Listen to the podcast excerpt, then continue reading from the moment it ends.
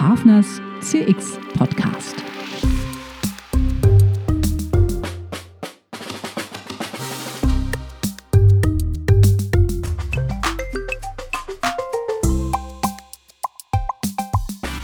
Ja, herzlich willkommen, liebe Hörer, zu Hafners CX Podcast. Schön, dass ihr dabei seid und herzlich willkommen, Gregorio Olioni. Gregorio, kannst du dich kurz vorstellen? Guten Tag zusammen, freut mich sehr dabei zu sein. Mein Name ist Gregorio Leoni und ich komme aus Kanton Tessin. Das hört ihr gleich von meiner Stimme, von meiner Sprache, aber wir werden uns sicherlich ganz gut verstehen. Zu meinem Werdegang, ich habe bei Accenture angefangen zu arbeiten, drei Jahre lang und jetzt bin ich seit acht Jahren bei Swisscard, eine Kreditkartengesellschaft in der Schweiz. Was, was machst du bei Swisscard? Ich bin Head of Operation of Transformation und zwar, ich bin verantwortlich für die Transformation von der Abteilung Operations, die Abteilung, die sich um das Thema Kunden kümmert und versuche Digitalisierungsthemen voranzutreiben, aber auch das ganze Thema rund um Customer Experience. Ja, das ist, sind wir ja gleich bei unserem Thema. Das ist ja super spannend. Ähm, ich habe gesehen, du hast neuerdings äh, in deinem Profil CCXP angegeben. Das finde ich ganz spannend. Was ist das denn? Was bedeutet das? Oh, vielen Dank für die Frage. Ja, das ist tatsächlich wirklich sehr spannend. CCXP bedeutet Certified Customer Experience Professional. Das ist eine weltweit anerkannte Zertifizierung, die ich vor kurzem gemacht habe und ich freue mich sehr, sehr, das gemacht zu haben, weil ich habe sehr, sehr viele Leute kennengelernt, die auch diesen Namen tragen und das sind super Austausche im Bereich Customer Experience. Wenn äh, wir über CCXP reden, dann muss man gleich von der CXPA reden und das ist die ähm, Association, die zusammenstellt einfach all die Leute, die diese äh, Customer Experience ähm, Zertifizierung tragen. CXP steht für Customer Experience Professional Associations ist in 2011 gegründet worden, hat mit ganz, ganz wenigen Mitgliedern angefangen und jetzt in der Zwischenzeit sind wir ganz viel. Selbstverständlich, wir reden nicht von Millionen von Personen, weil Customer Experience ist ein bestimmtes Thema in einem bestimmten Bereich, aber es gibt bereits mehr als 1000 zertifizierte Mitarbeiter. Oh, super spannend, aber in der Schweiz noch nicht so wahnsinnig viele, oder? Nein, ich würde sagen um die 10. Heute habe ich nicht kontrolliert, wie viel sie sind, aber ich würde sagen zwischen 10 und 15. Und es ist klar, es ist ein neues Thema, aber ich denke, das ist keine Hype, das ist etwas, das langfristig bleiben wird, dass wir uns immer mehr mit den Kunden beschäftigen werden, weil einfach wir in einer komplett neuen Welt leben, die sich extrem schnell verändert, aber am Ende die Kunden sind immer die Kunden. Großartig. Ähm, da sind wir dann ja auch gleich in unserem Thema drin. Wir hatten ja gesagt, wir sprechen heute so ein bisschen über kundenzentrierte Kultur, CX Culture. Ähm, was verstehst du darunter? Was ist das eigentlich? Oh, das ist auch eine spannende Frage. Wir könnten Stunden drüber reden, aber ich denke, das Erste ist, wir reden von einer Kultur und nicht von einem Kalt. Das ist etwas, das jetzt passiert und dann in Zukunft nicht mehr da sein wird. Und selbstverständlich wissen wir alle, dass eine Kultur einfach Zeit braucht, das aufzubauen und man extrem viel Zeit investieren muss. Wenn ich über Customer Experience Kultur rede, dann würde ich anfangen mit dem Thema Engagement und Engagement rund um Customer-Zentrierung, äh, die anfängt beim Top-Management, aber bis zum letzten Agenten, der einfach Kundenkontakt hat, geht. Und da müssen einfach alle mitmachen und glauben an, was man macht.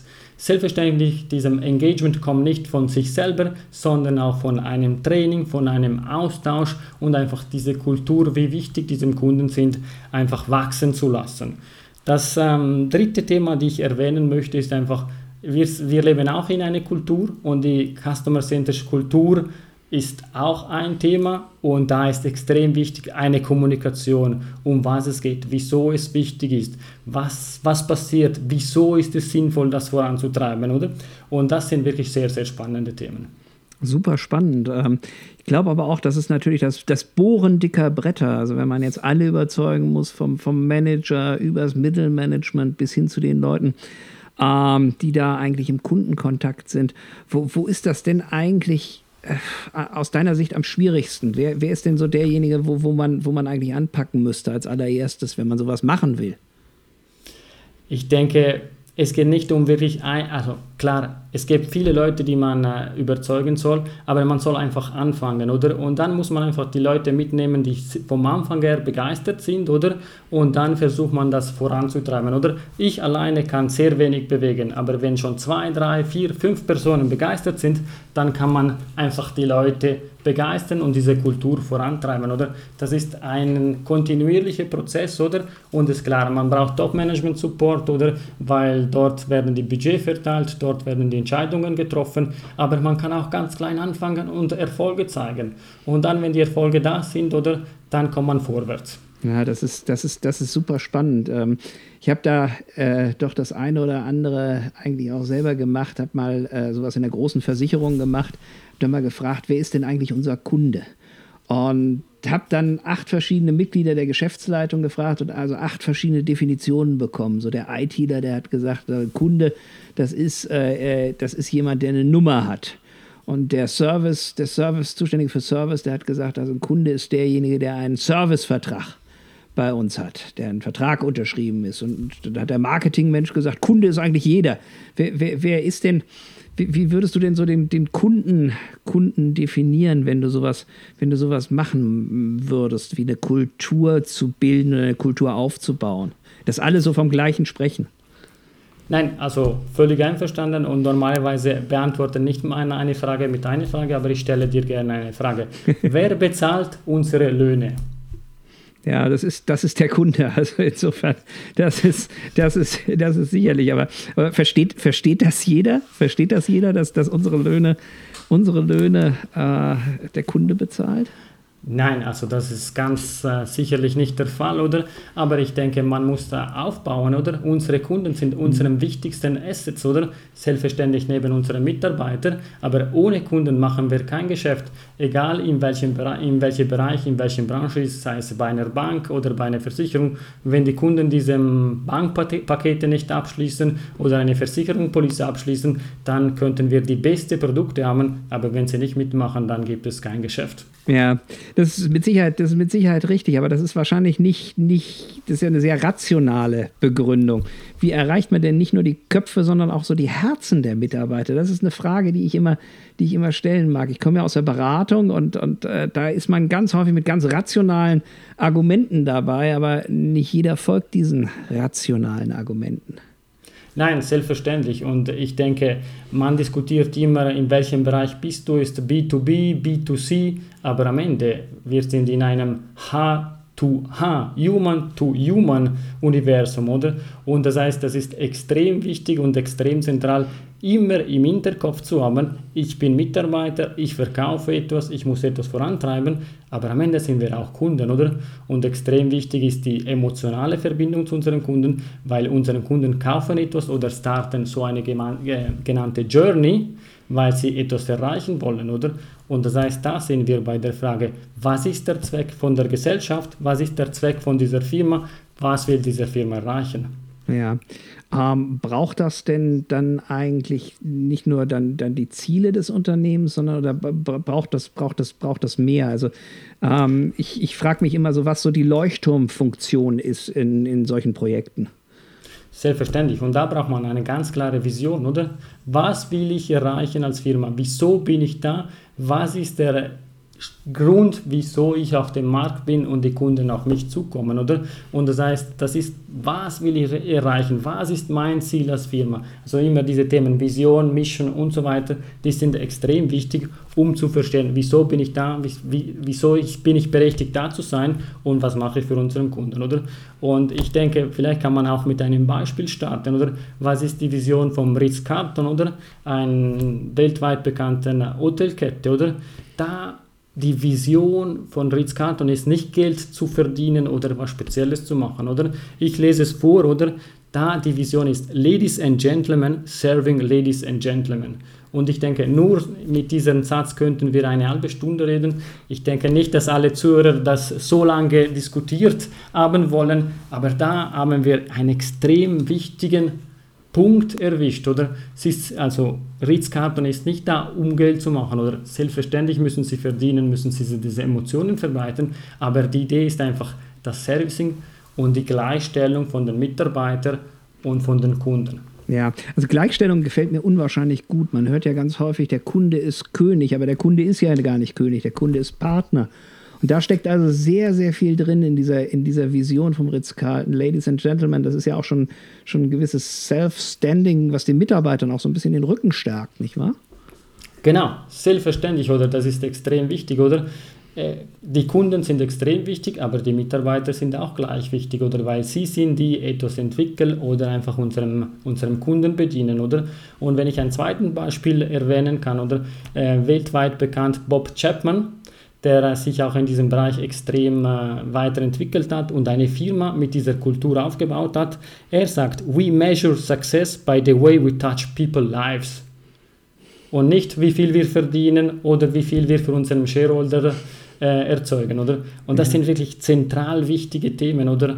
Mitarbeiter, Kunde und auch die Leadership, wie bestimmte Themen vorangetrieben werden. Mhm. Und verstehe mich nicht falsch, oder ich arbeite in einem Finanzdienstleister und man muss Geld verdienen, einfach um weiterzukommen, oder? Aber ich bin 100% überzeugt, dass einfach Kundenzentrierung, Customer Centricity eine Growth Strategy ist. Man ja. kann weiterkommen und man kann etwas mit den Kunden machen. Ja, aber, aber dafür brauchst du natürlich, wenn, wenn du sagst, du fängst jetzt bei den Mitarbeitern, bei den Mitarbeitern an, den Kunden auch, auch, auch richtig zu behandeln, dafür brauchst du natürlich auch die richtigen, die richtigen Mitarbeiter. Was, was sind das denn für welche? Wie würdest du jetzt oder wie suchst du jetzt Mitarbeiter? Das finde ich, find ich wahnsinnig spannend in dem Umfeld immer. Also ich denke, extrem wichtig ist, ist die Einstellung oder wenn man Customer Experience Bücher liest und, äh, und anschaut, oder das ist immer wichtig, oder einfach sich Zeit zu nehmen, die richtigen Leute einzustellen, dass sie den richtigen Mindset haben, oder? Und das ist extrem wichtig. Bestimmte Skills kann man aufbauen, aber einfach diese Interesse, kundenzentriert zu sein, sicherzustellen, dass der Kunde in der Mitte ist, da muss einfach mit, mit sich selber kommen, oder? Ja. Äh, die, die, die Mitarbeiter, die, die äh, haben jetzt ein gewisses Interesse und das, das hört man ja ganz häufig. Uh, hired for attitudes, trained for skills. Um, ähm, aber so die, die Attitudes, ähm, muss dazu der, zu der Attitude noch was dazukommen? Also müssen die, müssen die so bestimmte Persönlichkeitsmerkmale haben, beispielsweise so, so Mitarbeiter? Ah, selbstverständlich. Da muss man einfach äh, einstellen, für was man genau braucht. Ich habe vor kurzem ein, ein Video gesehen und da gab es eine Diskussion rund um, wen muss ich einstellen und wie kann ich einfach diese, diese Person dann diese in, in der Firma einsetzen. Und da redet man von der Schnittmenge. Was ist die Leidenschaft von dieser, von dieser Person? Das zweite Thema ist, was kann tatsächlich diese Person? Und das dritte ist, wo kann ich diese Person in der Firma einsetzen, dass er einen Mehrwert bringt? Und wenn man die Schnittmenge von diesen drei Punkten anschaut, dann findet man die richtigen Personen. Ja, das, das heißt, das ist schon mal eine schöne, das ist schon mal eine schöne Checkliste. Also das, das gefällt mir gut. Du, du wolltest das noch weiter ein bisschen erklären.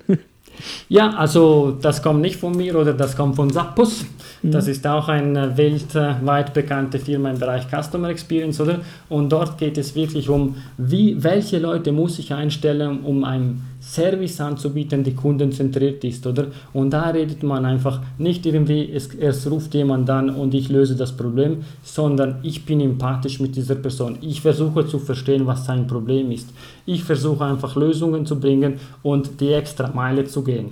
Und das ist extrem wichtig. Ich denke, Sie haben auch ein Buch über einen Mitarbeiter von Zappos äh, geschrieben und er war am Telefon mit einem Kunden sechs bis neun Stunden, oder? Boah. In Wahnsinn. normalen Firmen würdest du jetzt berechnen, wie viel das gekostet hat, oder? Und dann sagst du, die Person wollen wir nicht mehr. Und das ist die Kultur, oder? Dass man einfach die Probleme von den Kunden eingeht und sie haben einfach diese stundenlang geredet, oder?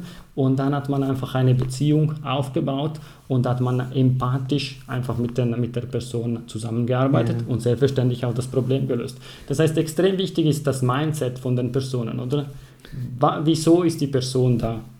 Also das ist, das ist, das ist, das ist sicherlich, sicherlich richtig. Empathie finde ich, finde ich schön als, als, als Fähigkeit. Also ähm, ich habe ja viel auch mit der Swisscom gearbeitet beispielsweise und da habe ich mal eine, eine ganz wunderbare Geschichte gehört im Rahmen ähm, der, der, der Verleihung des Golden Headset Awards. Das hat mir eine, eine Dame erzählt, die da über zehn Jahre gearbeitet hat. Die hat ähm, einen Anruf bekommen von einem älteren Herrn und der ältere Herr sagte, ich möchte gern meinen Telefonanschluss abmelden.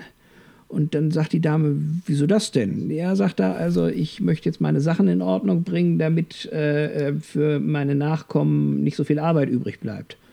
Ja, sagt die Mitarbeiterin, denn da machen sie sich aber sehr große Sorgen. Ja, sagt er, er wollte das jetzt alles, äh, alles in Ordnung bringen und dann wollte er gerne aus dem Leben scheiden. Und ähm, die Mitarbeiterin hat dann mit dem 90 Minuten geredet und hat gleichzeitig über eine Kollegin es geschafft, dass dort also Psychologen äh, im Einsatz waren, sowohl bei ihr als auch dann letztendlich zu dem, zu dem äh, äh Kunden von Swisscom gefahren sind, zu dem älteren Kunden. Und äh, die hat es also geschafft, dass der am Ende gesagt hat, also das Gespräch mit Ihnen war so schön, ähm, ich möchte jetzt meinen Telefonanschluss doch nicht kündigen. Und das war für sie also, war für sie also so der, der, der, der Punkt, wo sie gesagt hat, wow, da hat sie wirklich was erreicht. Und das war, war sehr, sehr rührend, wie sie uns das damals erzählt hat. Ich war mit dem, dem Chef der Callcenter der UBS da. Also das ist, das ist wirklich, wirklich toll. Also ähm, solche Mitarbeiter braucht das natürlich und die gibt es auch, ähm, auch durchaus in der, in der Schweiz bei wirklich exzellenten Unternehmen. Nehmen wir mal den anderen Punkt, den du gesagt hast oder den, von dem du erzählt hast, das sind Führungskräfte. Ähm, neben dieser Checkliste Leidenschaft, Aufgabe, Fähigkeiten des Mitarbeiters, ähm, wo würdest, wo und wie würdest du denn jetzt die Führungskräfte entsprechend einsetzen? Also die, die Führungskräfte sind extrem wichtig, weil die sind das A und O, oder? Sie sollten das Vorbild sein für die Mitarbeiter, egal auf welchem Level. Und sie sind da einfach, um die Personen zu befähigen. Sie sollen Vertrauen schenken und sicherstellen, dass einfach die Person seinen Job erledigen kann, oder? Ich denke, niemand von uns, sei es ein Callcenter-Agent oder ein Chef, geht zur Arbeit, weil es irgendwie irgendetwas Schlechtes machen will oder überhaupt keine Lust, was zu machen, oder? Ich denke, die Leute, also die Personen, die Mitarbeiter sind da, um etwas zu erreichen, um etwas zu machen und etwas voranzutreiben, oder? Und das ist die Aufgabe von den Führungskräften, einfach den Spielraum zu geben und einfach um etwas zu erreichen, diesen Mehrwert zu generieren, oder? Ja, was da besonders schön ist, ist so die, die, die, die, die, die eigentlich sehr rationale Aussage. Es geht keiner zur Arbeit, um was Böses zu tun. Ähm, ich glaube, das muss man sich als Führungskraft und auch als Mitarbeiter immer wieder vor Augen halten, ähm, dass derjenige, der mich da führt in meiner Firma, respektive derjenige, der da mit mir zusammenarbeitet, dass der nichts Böses will, sondern dass der genauso interessiert ist am Erfolg wie ich selber. Und dass das ja eigentlich schon mal hilft, ein ganz gutes Vertrauen und ein ganz gutes Zusammenspiel zu sichern, oder? Ja, unbedingt, oder? Und äh, die Vorgesetzten sind auch da, die, die Mitarbeiter zu unterstützen, oder? Und vielleicht ein Beispiel, das ich auch vor kurzem gelesen habe, äh, ist bei GE. Und da gab es eine Policy, die über mehr als zehn Seiten war, wie man sich ankleidet bei der Arbeit. Dann hat die neue CEO angefangen und hat einfach das, die Policy reduziert auf wenige Wörter, auf Englisch auf zwei, auf Deutsch sind ein bisschen mehr, oder? Aber einfach, sie hat gesagt, man muss sich angemessen ankleiden, oder? Und ich denke, das ist wirklich zentral wichtig, Stolpersteine von unseren für unsere Mitarbeiter wegzunehmen, dass sie einfach den freien Raum einfach zu erreichen, was wir von, von unseren Mitarbeitern erweitern, oder? Und da ist auch extrem wichtig, oder? Vielleicht, wenn wir ein wieder ein Beispiel machen, brauchen wir wirklich jedes Mal ein, ein Skript, wie ein Call durchzuführen ist? Oder ist es hinreichend, dass wir unseren Mitarbeitern eine Checkliste geben, was sie unbedingt machen sollen, aber den Rest geben wir Freiraum, oder? Und da kann man einfach der Mitarbeiter sich einsetzen, äh, und, jemand, und etwas mehr erreichen, als wenn er einfach zwei Seiten Skript zu lesen hat. Ja, da sind wir schon so ein bisschen auf der Schnittstelle zwischen dem, diesem Kulturthema und dem Employee Experience. Also ich glaube, da, da, da ist auch, sind auch so die, die Übergänge sind da relativ fließend. Ich möchte deswegen noch mal so ein bisschen auf ein etwas anderes Thema kommen. Wir haben ja eben jetzt ganz viel von, auch von Empathie gesprochen, auch von dem Zusammenspiel Führungskraft-Mitarbeiter. Der dritte im Bunde ist ja jetzt der Kunde selber.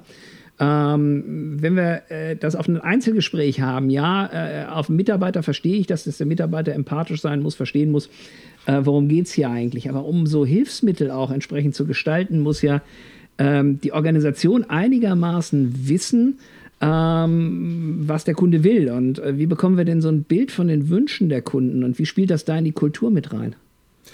Danke für den Steilpass. Ich denke, das ist ein extrem wichtiges Thema. Und da geht es um, was denken unsere Kunden, was wollen unsere Kunden und da sind wir im Bereich Voice of the Customer. Das heißt, wir sollen einfach verstehen und, und interagieren mit unserem Kunden, zu verstehen, was sie wollen, wie sie bestimmte Interaktionen erlebt haben und was das Ganze ist. Und ich würde es wirklich nicht reduzieren um ein paar, um ein paar KPIs, sei es das NPS oder das Customer Effort Score oder den First Contact Resolution, sondern auch wirklich mit dem Austausch, was sagen diesem Kunden. Es ist super spannend, einfach in meiner Firma machen wir das auch, oder? NPS-Umfrage und dann gibt es diese Textbox, oder, wo die Kunden be bestimmte Informationen reinschreiben können oder auch Impressionen, was passiert ist oder Eindrücke. Und da ist super spannend zu lesen, was sie erlebt haben, was ist passiert und wo wir uns verbessern können. Sei es prozessual, weil bestimmte Prozesse vielleicht nicht äh, optimal laufen, aber sei auch, was wünschen sie sich in, in unseren Produkten oder was soll es anders sein. Und das ist extrem wichtig und eine wichtige Quelle von Informationen. Ja, das ist mit Sicherheit so. Und vor allen Dingen sind sie dann natürlich auch eine ganze Menge ganze Menge Geschichten, was der Kunde so, was der Kunde so erlebt. Und das wieder so in die Köpfe der Mitarbeiter zu bekommen, das in die Köpfe von Führungskräften zu bekommen. Mein, mein Kollege Jan, Jan äh, Erik Baas an der, an der Hochschule Luzern, der erzählt immer die wunderbare Geschichte, wie er bei Siemens tätig war und dem, dem Siemens-Vorstand äh, gesagt hat, geh doch mal am Samstag in einen, äh, in einen Supermarkt, in einen Mediamarkt und kauf einen 65 Zoll Fernseher. So, und das war ein Vorstand, der hatte das natürlich noch nie in seinem Leben selber gemacht. Der hat dann immer einen losgeschickt oder hat sich das liefern lassen. Und dann ist er da mit seinem, mit seinem ganz normalen Auto hingefahren, hat erstmal festgestellt, das Ding ist riesig schwer, das Ding ist riesig groß, man kriegt es gar nicht ins Auto. So, so, so viel mal so zum Thema Kundenerlebnis mit den Produkten von, von Philips. Und äh, äh, der hat da also auch sehr, sehr viel daraus gelernt aus dieser, aus dieser Geschichte. Also das Voice of the Customer ist das eine, das andere natürlich auch sowas, sowas erlebbar zu machen. Also ich glaube, das ist, das ist, ist, ist wahnsinnig spannend. Ähm, ich ja? denke, da bin ich, äh, bin ich völlig bei dir. Das ist extrem wichtig, dass wir als Mitarbeiter, egal auf welchem Level wir arbeiten, uns in den Customer Shoes stellen und auch diese Prozesse durchgehen, oder? Und da sieht man extrem viele Sachen oder extrem viele Ideen, was man machen kann und was anpassen soll, oder? In meinem Bereich bin ich in Digitalisierung auch unterwegs, oder? Und dann überlegen wir uns, wir müssen das und das machen und in anhand von einem Beispiel ist, vielleicht für uns ist nur ein neues Button in unserem Self-Servicing-Tool, aber für unseren Kunden ist einfach eine Customer Journey, die sie durchgehen, die wir vielleicht extrem vereinfachen, oder? Und deswegen ist extrem wichtig, das zu erleben. Ich empfehle meine Mitarbeiter, ich empfehle allen, wenn sie die Möglichkeit haben, einfach im Contact Center zu sitzen und äh, zuzuhören, was unsere Kunden von uns wollen und was sind die Diskussionen und was sind die tatsächlichen Probleme. Weil Inter zum Beispiel eine nicht bezahlte Rechnung, vielleicht gibt es eine Geschichte, ist etwas passiert, die Person hat zu viel ausgegeben oder hat er Schulden und anhand von dem kann man auch eine Beziehung aufbauen. Ja, und sicherlich auch dem Kunden helfen, da wieder rauszukommen. Denn also, was hilft es denn, wenn der Kunde dann pleite ist und, und gar nicht mehr zahlt? Also, das ist, das ist sicherlich, sicherlich äh, unter Beziehungsgesichtspunkten, aber auch unter der finanziellen Gesichtspunkten ein ganz, ganz, ganz, ganz wichtiger Punkt. Das ist eigentlich ganz schön, was du jetzt beschrieben hast. Also auch der, die Überlegung einerseits vom digitalen User Experience hin jetzt wirklich zu einer ganzheitlichen Kundenbeziehung. Ähm, wenn man das so gegenüberstellt, äh, es gibt so eine schöne Studie, die mein Kollege Franz Rudolf Esch von der European Business School vor einigen Monaten publiziert hat, dass das, ähm, also erstmal, dass das physische Erlebnis ähm, zu, zu zwei Dritteln eigentlich im Gedächtnis bleibt, dass das Online-Erlebnis zu einem Drittel und dass Mitarbeiter sowohl physisch als auch, auch, auch digital zu 60 Prozent an begeisternden Kundenerlebnissen entscheidend beteiligt waren, aber auch zu 70 Prozent an frustrierenden Kundenerlebnissen. Was trägt denn, was trägt denn so zu solchen Kundenerlebnissen bei? Wie müssen Mitarbeiter denn dann sein, wirklich im Kundenkontakt, wenn sie solche Dinge wissen, verstanden haben? Wie, funktioniert das dann? Ich zitiere jemand, der, die Sie sicherlich kennen, oder? Und Mitarbeiter sollen sympathisch und kompetent sein. Das ist extrem wichtig. Aber dazu, Nils, überlasse ich dir das kurz zu erklären, was da gemeint ist. ich, muss noch, ich, muss immer, ich muss immer ein bisschen schmunzeln, weil das ist ja eigentlich das, was, was, was ich immer versuche deutlich zu machen, dass nicht nur Mitarbeiter, sondern auch Organisationen, wenn sie Probleme lösen wollen, sympathisch und kompetent sein müssen. Wenn sie denn eben halt nur kompetent und nicht sympathisch sind, dann kauft man eigentlich nur da, wenn man keine andere Wahl hat. Wenn die äh, sympathisch sind, aber nicht kompetent, kauft man eigentlich aus Mitleid Und wenn die nicht sympathisch sind und nicht kompetent, dann kauft eigentlich gar keiner. Aber, aber jetzt mal ehrlich, wie, wie, kriegt ihr das denn, wie kriegt ihr das denn hin? Wie, wie schaffst du das denn in deiner Organisation, dieses sympathisch und kompetent zu verankern? Äh, es gibt unterschiedliche Art, Art und Weisen, oder? Und da ist auch extrem wichtig, sich zu überlegen, wie kann ich bestimmten positiven Erlebnissen von unseren Kunden in der Firma vorantreiben, weiter, weitergeben, dass die Leute verstehen und sehen, was passiert ist, oder? Und da gibt es ganz viele Möglichkeiten rund um Storytelling, oder? Und zum Erklären, wie wichtig unsere Kunden sind und wie wichtig die Erfahrungen sind, oder? Einerseits vielleicht einen Schritt zurück, oder wenn man ein Produkt entwickelt, wieso kann man nicht auch Kunden gleichzeitig mit einbeziehen, oder? Es gibt diese bekannten Geschichten, oder? Den ähm, ähm, Customer Chair, die äh, Amazon zum Beispiel macht, oder ein äh, leeres Stuhl im, in der Sitzungsraum, oder wo einfach dort der Kunde sitzt, oder? Und das sind Beispiele, wo man vom Anfang her einfach die Kunden mit einbeziehen. Was ich wirklich sehr, sehr schwierig finde und das immer wieder äh, stoße, ist diese Myopie, dass wir sagen, wir denken, dass unsere Kunden das brauchen. Ja. Dann sage ich, nein, wir können es nicht denken. Entweder wissen wir das, weil sie es uns sagen, oder es macht überhaupt keinen Sinn, oder? Und deswegen extrem wichtig, oder die Einbeziehung von unseren Kunden vom Anfang her. Es gibt sehr viele spannende Tools oder Methodologien, die man verwenden kann, oder? Und dann entwickelt gemeinsam mit den Kunden, testet gemeinsam mit den Kunden und da hat man auch einen entsprechenden Resultat. Und das ist wirklich extrem wichtig, oder? Ja, alles andere ist ja auch, auch wie so ein französischer, äh, französischer Film. Unsere Kunden wollen das nicht. Nein, doch, oh! Ja, also das ist, das ist eben halt schwierig. Aber ich muss dir ein Kompliment machen, lieber Gregorio. Ähm, äh, Storytelling mit Beispielen, das hast du jetzt also hier ganz fantastisch, hast so viele Beispiele gebracht. Äh, äh, großartig. Ich glaube, unser, unser Hörer hört, hat hier wirklich sehr, sehr viel mitgenommen heute. Ich möchte mal auch langsam zum Ende unseres kleinen, kleinen Podcasts, unseres kleinen Gesprächs kommen. Famous Last Words. Was kann man noch tun, um so eine Kultur dann zu schärfen? Also ich denke, das sind ganz wichtig und das haben wir oft diskutiert, oder? Man kann mit kleinen Schritten anfangen. Man muss nicht jedes Mal irgendetwas super Spezielles machen. Aber wenn man was erreicht, celebrate success, das heißt Erfolgsstory, zelebrieren und auch weitererzählen. Rewards geben oder? Wenn ein Mitarbeiter eine gute Idee gehabt hat oder? Wir haben nicht über ähm, Voice of the Employees geredet aufgrund von der Zeitgründen, aber auch dort, wenn ein Mitarbeiter eine gute Idee hat, einfach ein kleines Reward oder einfach nur Danke zu sagen oder? Das sind die ganz einfachen Sachen, mit denen wir starten können oder? Und einfach diese Kultur vorantreiben. Unsere Kunden sind extrem wichtig Heutzutage können sie einfach sehr, sehr schnell vergleichen und zum Konkurrent wechseln. Das heißt, wie können wir einfach beweisen, dass wir besser als, als den anderen sind, weil wir zum Beispiel sympathisch und kompetent unterwegs sind oder weil wir bestimmte Probleme schnell gelöst haben. Großartig. Also ich glaube, da haben wir jetzt ganz, ganz viel mitgenommen, was auch mega pragmatisch ist. Also gerade das Thema ähm, Erfolge feiern. Also insofern ähm, äh, äh, spread the idea and share your love, äh, sagt ein Kollege von mir äh, immer. Das trifft auch hier zu. Vielen, vielen Dank, lieber Gregorio. Ich glaube, unsere Hörer haben heute einen sehr, sehr guten Eindruck von dir erhalten, worauf es eigentlich bei dem Thema CX-Kultur äh, ankommt, wie man sowas aufbauen kann, wie man sowas auch pragmatisch äh, äh, an sowas pragmatisch herangehen kann. Ja, und ich danke auch euch, liebe Hörerinnen und Hörer. Danke für eure Zeit. Wenn es euch gefallen hat, erzählt es weiter und wenn nicht, freue ich mich über Feedback unter nils.hafner.nilshafner.ch. Dankeschön fürs Zuhören und bis bald, euer Nils.